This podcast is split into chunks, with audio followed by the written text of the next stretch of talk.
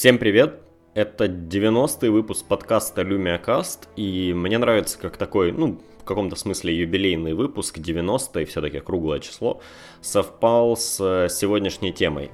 Сегодня у нас будет реально странный подкаст. Дело в том, что буквально на днях Microsoft выпустили свой новый SDK, ну или инструмент, инструментарий для разработки, э, для программирования квантовых компьютеров – да, я, конечно, понимаю, что звучит это очень футуристично, и тем более, что может быть, что может быть важнее выхода нового iMac Pro или того факта, что Apple купили Shazam, да, это же целый Shazam, пол, половина соцсетей меня забита этой новостью, как же мы теперь без Шазама или куда денется, никуда он, блядь, не денется, будет просто в Сири Шазам нормальный и еще где-нибудь, а Шазам будет как Шазам, ничего не случится, поверьте.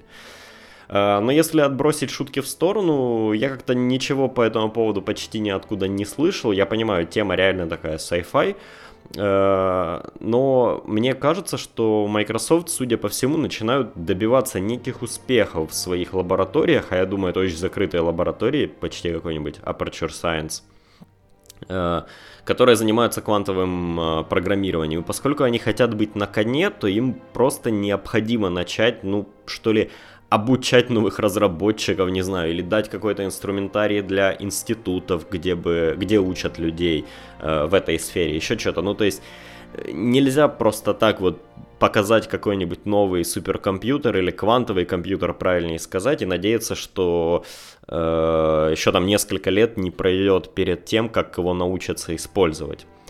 И, как итог мы получили три новых инструмента. Это язык Q-Sharp для описания квантовых операций, это локальный эмулятор для вашего ПК, ну и, собственно, набор сервисов Azure. Вообще существует огромное, э, блин, даже не огромное, громадное количество заблуждений касательно того, что такое квантовый ПК и зачем он вообще нужен и что может, главное. Тем более СМИ частенько не добавляют ясности в этом. Ну, не СМИ, даже блогеры, не блогеры, как хотите, так называйте. Э, все кричат направо и налево, что сейчас вот-вот выйдет новый квантовый ПК, там, IBM, Microsoft, китайцев, еще от кого-то, и начнет быстро-быстро дешифровать все ваши пароли. Или делать еще что-то в этом духе. Э, конечно, может это и так, но основная идея квантовых ПК заключается немножко в другом. Она заключается в возможности эмулировать реальное поведение электронов не при помощи, ну скажем так, уровня абстракции нашей изначально двоичной системы исчисления в компьютерах, а подражая их поведению в реальном мире.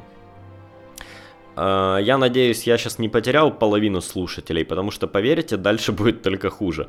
Э, я вообще хочу попробовать посвятить сегодня чуть ли не весь подкаст этой тематике. Не знаю, получится ли у меня. Но, по крайней мере, первую большую часть этого подкаста, она вся будет вот такая, и да, дальше будет только жестче. Э, но, с другой стороны, я надеюсь, что такой э, эксперимент вам понравится или кому-то действительно будет интересно об этом послушать. А, забавно вообще, но это второй раз в моей жизни, когда мне хоть каким-то образом пригодилось мое образование. Так уж сложилось, что моя кафедра делала сильный упор на CAD-инструменты и их разработку, а как э, следствие, ну и на разработку компьютерной графики. Причем, что интересно, не с упором на какие-то движки или еще что-то, а начиная вообще с самых основ, ну а где основа этого вот всего? Там и преобразование матриц, высшая математика, прочая веселая жизнь и э, ночные делания лабораторных работ, и вот это вот все, и да. Кстати, первый раз, когда мне захотелось посмотреть, э, первый раз, когда вот... Э, когда мне пригодилось мое образование, это был тот раз, когда мне захотелось посмотреть курс по машинному обучению. Я летел тогда в самолете, кажется, из Турции. Да, по-моему, из Турции. Был просто на весь самолет горд, что я понимаю, что тут вообще, блядь, происходит в этом курсе. Э, хотя не подумайте, математика не моя сильная сторона, лень моя сильная сторона. Но как бы то ни было, э, я бы хотел попробовать, да, пролить скажем так, обывательский свет на ваше понимание того, что такое квантовые ПК и на каких принципах, что ли, они работают. А, Думаю, многие из вас примерно представляют, как работают обычные ПК. есть транзистор. Если ток через него идет, то это единица. Если не идет, то это ноль. Имея набор единиц и нулей, при должном количестве преобразований мы получаем Windows 10 на вашем экране. Просто ведь все. Но с квантовой историей все немножко иначе. Дело в том, что нам с вами достаточно просто представить единичка, нолик, да, нет, и вот это все. А с квантовыми ПК вот те самые биты, они не имеют никакого э, смысла, не скорее не имеют никакого отношения к нему, ведь он использует так называемые Q-биты. И Q-бит представляет из себя набор чисел, а если точно, он представляет из себя вектор. Ну, кому проще, матрицу 1 на 2. Но не любую матрицу 1 на 2, а такую, которой, э, такую, которая соответствует определенной формуле. А именно, если у нас есть Э, в этой матрице верхнее число альфа, а нижнее число бета, то сумма квадратов модулей этих чисел должна быть равна единице. То есть э, модуль альфа в квадрате плюс модуль бета в квадрате равно 1. Вот это, в общем-то, и вся премудрость. Э, вы скажете, э, чувак, ты чё, наверное, что-то не так понял, звучит как-то это уже очень просто и вообще на какую-нибудь простенькую теорему Пифагора похоже. И в целом поначалу так и есть. Это до тех пор, пока вы не представите, что в таком равенстве есть бесконечное количество цифр альфа-бета, которые удовлетворяют э, то самое равенство, и что при помощи этих чисел еще надо как-то что-то модулировать, ну, при... надо что-то представлять, да. Откровенно говоря, я читал э, это все на, на docs.microsoft.com, э, там первый раздел посвящен, по сути, да, теории вот этого всего квантового программирования. И да, что-то я понял, но огромное количество всего просто вылетело из моей головы, потому что, э, ну, я повторяюсь, я, я ни хрена не математик, э, но это, это в какой-то момент начинает плыть башка от этого всего. Хотя, честно сказать, я, я не могу прямо сказать, что это уж очень-очень сложно. То есть это, в принципе, просто достаточно сложная работа с матрицами. И там она, кстати, неплохо описана. А, вообще, а, можно, если, если представлять как-то qubit визуализировать, попытаться, да, то а, его можно представить в виде шара сферы с радиусом 1, а, центр который находится в точке начала отсчета нашей координатной сетки. И допустим, что по оси Y у нас расположились не числа, как мы привыкли, а, а значение альфа 1, а бета 0, а с противоположной стороны бета 0, альфа, э, то есть, простите, альфа 0, бета 1 по оси x у нас э, единица, деленная на корень из двух, и единица, деленная на корень из двух. А с другой стороны у нас минус едини... э, у нас единица на корень из двух делё... э, и минус единица на корень из двух, ну, то есть противоположные немножко числа. Э, то есть куда бы на поверхности этой сферы не указывал наш вектор, числа альфа и бета будут удовлетворять нашему условию. Э, тут не стоит путать это с представлением поверхности в трехмерном пространстве, потому что вы сейчас скажете, чувак, два числа представляют э, э, график на плоскости, а не в трехмерном пространстве. Но вот то, что я вам сейчас описываю, это, э, это такая в каком-то смысле абстракция, которая называется сферой Блоха. Блоха, да, она, он Блох на английском, не знаю как, ну, я думаю, что он Блох на русском. И, э, ну, это скорее способ наглядно визуализировать э, вот то самое равенство кьюбита, нежели, э, ну, нежели какое-то реально математическое описание. При этом, почему сфера, ну, помните, я говорил, да, вот только недавно о своем образовании. Так вот, что интересно, операции с кьюбитами очень напоминают э, таковые операции э, с матрицами в трехмерном пространстве для графики. По сути, любое перемещение, искажение объекта на вашем экране, поворот, э, что угодно, это последовательный набор умножений матрицы, содержащей точки, на которых строятся полигоны, на так называемые матрицы искажения, перемещения или вращения. То же самое с кубитом. Нам не нужно представлять положение вектора на этой сфере или знать его конечную точку. Достаточно умножить его матрицы на матрицы, которые называют вратами, в общем-то. Может, я это чудовищно перевел, но это все, что я, ну, все, что я читал, оно в оригинале на английском, и лучшего перевода у меня нет, оно в оригинале называется Gates. В основном есть две базовые матрицы 2 на 2, это так называемые Т-врата и врата Хадамарда, или H-врата, если хотите. Используя различные наборы H и T-врат и операции с ними, получают ну, другие наборы преобраз... э, матриц да, или преобразований для вот нашего изначального кьюбита. У них даже есть тоже особые названия, классификации типа преобразования Паули, Паули, да, правильнее, наверное, Паули, но это детали, они там дико выглядят уже. Вот это уже тот момент, когда начинаешь забываться и думаешь, блядь, что я вообще такое читаю. А, но, в общем, там есть классификация всего этого. И есть определенный да, набор операций, он, он описан. И давайте допустим, что мы сейчас все это поняли и знаем, как мы будем работать с нашим кьюбитом, мы вообще крутые математики. Но дает ли нам вообще это что-то? По большому счету, нет. Операции с одним кьюбитом, э, во-первых, обгонит любой обычный калькулятор, то есть считать на одном кьюбите простую математику, ну, вообще смысла никакого. А во-вторых, они, ну, ну, с одним кьюбитом сложно описать что-то интересное или построить какую-то одну модель. Ну, это, по сути, описание, наверное, одного электрона, да, или еще чего-то такого, и того, что с ним может произойти. А произойти с ним может, ну, почти ничего. Другое дело, когда мы говорим о парах кьюбитов – таком случае, э, если мы хотим работать с этими самыми парами кьюбитов, то мы сможем применять все те же операции по отдельности для каждого кьюбита, а потом соединять их при помощи э, тензора из матриц 1 на 2 в матрице 1 на 4. Это тензор это особая операция, не вникайте, э, ну или вникайте, тогда загуглите или на том же docs Microsoft.com в разделе квантового программирования посмотрите, что, что имеется в виду. Ну, в общем, чем дальше в лес, там, чем, тем толще партизаны, и чем больше кьюбитов мы хотим использовать, тем больше и больше становится наша матрица. И представлять это все в виде формулы э, обычной алгебры, ну, наверное, можно так сказать, обычной алгебры становится, ну, по большому счету, невозможно. Потому для упрощения описания изначально придумали даже особый вид э, представления матриц, который называется Uh, direct notation, то есть описание Дирака, это намного более простой вид да, записи.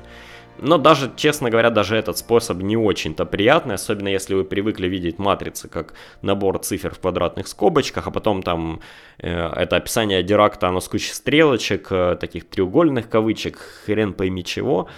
И, э, видимо, кто-то понял, что надо как-то делать это все проще. Э, и как ни странно, существует еще более простой способ описывать все эти операции. И да, это старая, добрая, простая схема. Да, операции с квантовыми ПК э, схематически очень сильно напоминают схемы электронных цепей. Вышел, наверное, не знаю, как правильно назвать, не каламбур, схематические схемы. Э, конечно, с э, своим уровнем абстракции это все, да, но все-таки уже схема, уже как-то это на бумаге выглядит чуть более человечески, поверьте. Ну а где есть какая-то схема, там, по сути, есть и описание схемы при помощи кода. И вот так мы переходим немножко к новому языку Q-Sharp и его эмуляции. Э, Q-Sharp по-своему интересный язык. И вы можете посмотреть его исходники на GitHub, как я где-то, по-моему, уже говорил, или даже пойти на docs Microsoft.com, и там есть целая обучалка, ну, что-то типа такого квантового Hello World. У него есть свои особенности, ну, например, переменные у него по умолчанию immutable, я так понимаю, это исходит из того, как сами вот те, те самые схемы построены. Ну, то есть э, переменные нельзя менять после э, их инициализации, если явно не указать, что они mutable. Uh, for работает как, в общем-то, for each в C-Sharp, а математические операции, например, будут использовать все доступные процессорные треды, потому если у вас там 2 плюс 2, э, и вы удивитесь, что ж так все выжирает процессор, но оно, по сути, аллоцирует мощности да, э, процессора, все возможные треды на случай, если будет что-то жестче да, происходить. Хотя можно указать обратно и указать количество тредов вручную. Короче, есть своя специфика.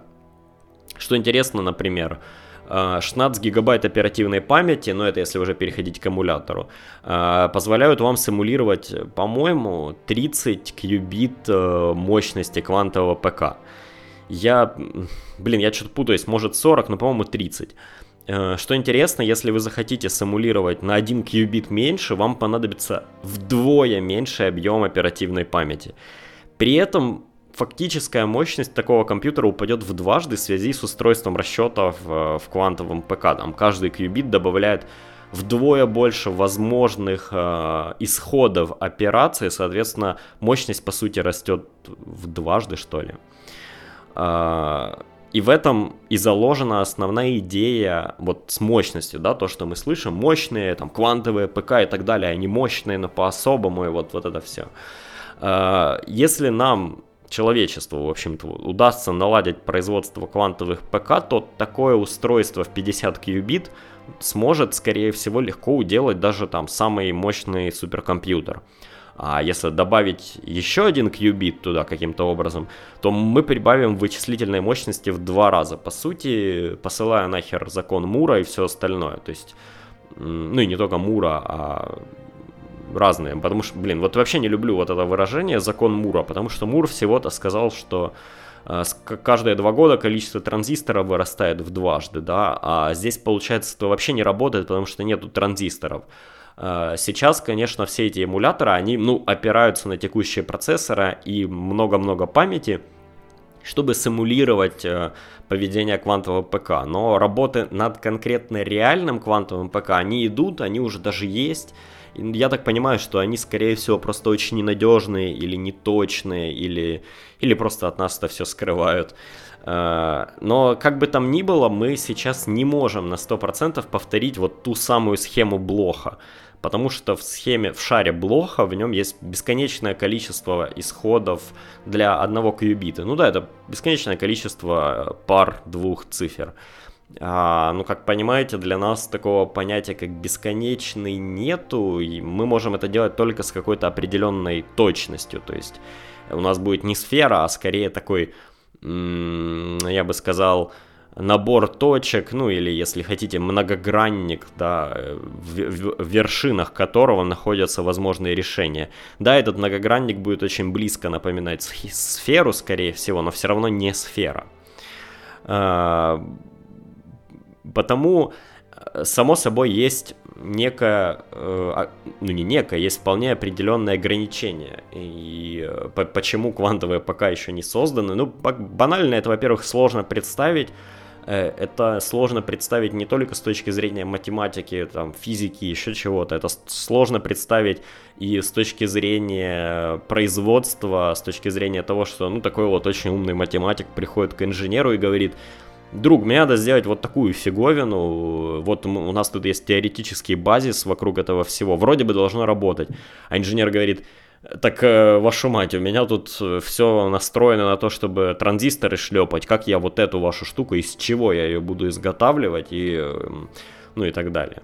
Хотя я думаю, что это, ну не то чтобы не за горами, я думаю, над этим работают, и возможно, что в какой-то момент Э, увеличить количество транзисторов э, в процессоре станет даже сложнее, чем сделать квантовый компьютер, ну какой-нибудь пускай маломощный, потому что э, уже даже сейчас процессоры находятся в состоянии, когда мы пришли к отметке в 10 нанометров, а чем меньше нанометров транзисторы становятся, ну банально меньше одного нанометра быть не может.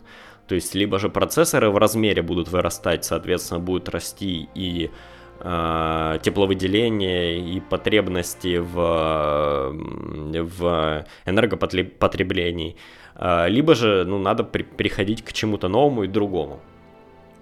Но по большому счету, зачем это все, да? Э, у нас ведь и сейчас есть, э, скажем так, я не знаю, можно ли назвать это костылем или это наша такая всечеловеческая уловка, а конкретно облака. А, то есть мы не пытаемся сейчас, э, ну нет, есть, конечно, те, кто работают, китайцы, например, и многие другие, кто делают суперкомпьютеры как под какие-то определенные задачи. Но огромное количество задач, в которых требуется большое количество вычислений или большая мощность, сейчас решаются, по сути, кластером из процессоров внутри облака. А, и как бы то ни было, даже при вот таком вот решении, у нас сейчас все равно э, есть, э, ну, во-первых, да, вот та самая научная проблема, мы пока с трудом можем моделировать э, поведение электронов или вот мелких частиц, и это, ну, наверное, где-то это стопорит нашу, наше развитие там в энергетике или в материалах или еще в чем-то, да, ну, это банально просто очень-очень сложно в таких размерах. И, возможно, да, такой прорыв с квантовыми ПК поможет нам э, точнее моделировать и использовать какие-нибудь э, термоядерные реакторы или еще что-нибудь такое. То есть, э, возможно, вполне возможно, что это будет прорыв в направлении, вот я думаю, да, такой науки.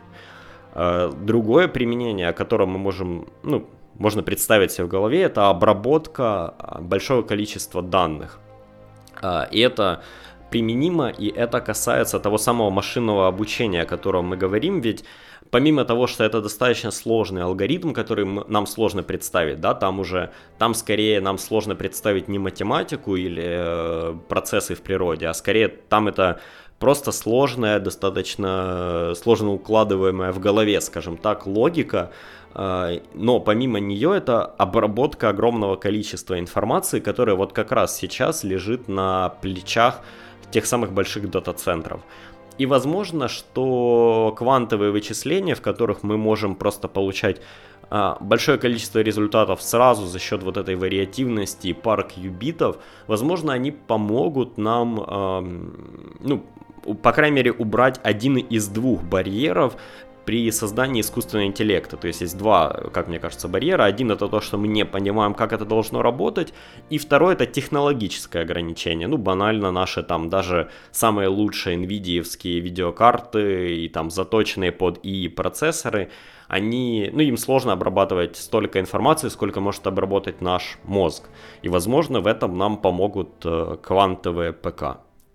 Я надеюсь, это была не самая нудная тема за все 90 выпусков моего подкаста, и надеюсь, вам, в общем-то, понравилось. И я понимаю, что это короткий, э, достаточно короткий вышел подкаст сегодня. Я просто не хочу смешивать и добавлять сюда каких-то тем, да и мне кажется прикольнее, когда есть какая-то, если уже это спецвыпуск, скажем, то есть какая-то одна тема, вот такая вот Э, надеюсь, вам понравилось. Подписывайтесь на lumiacast.podster.fm или через iTunes.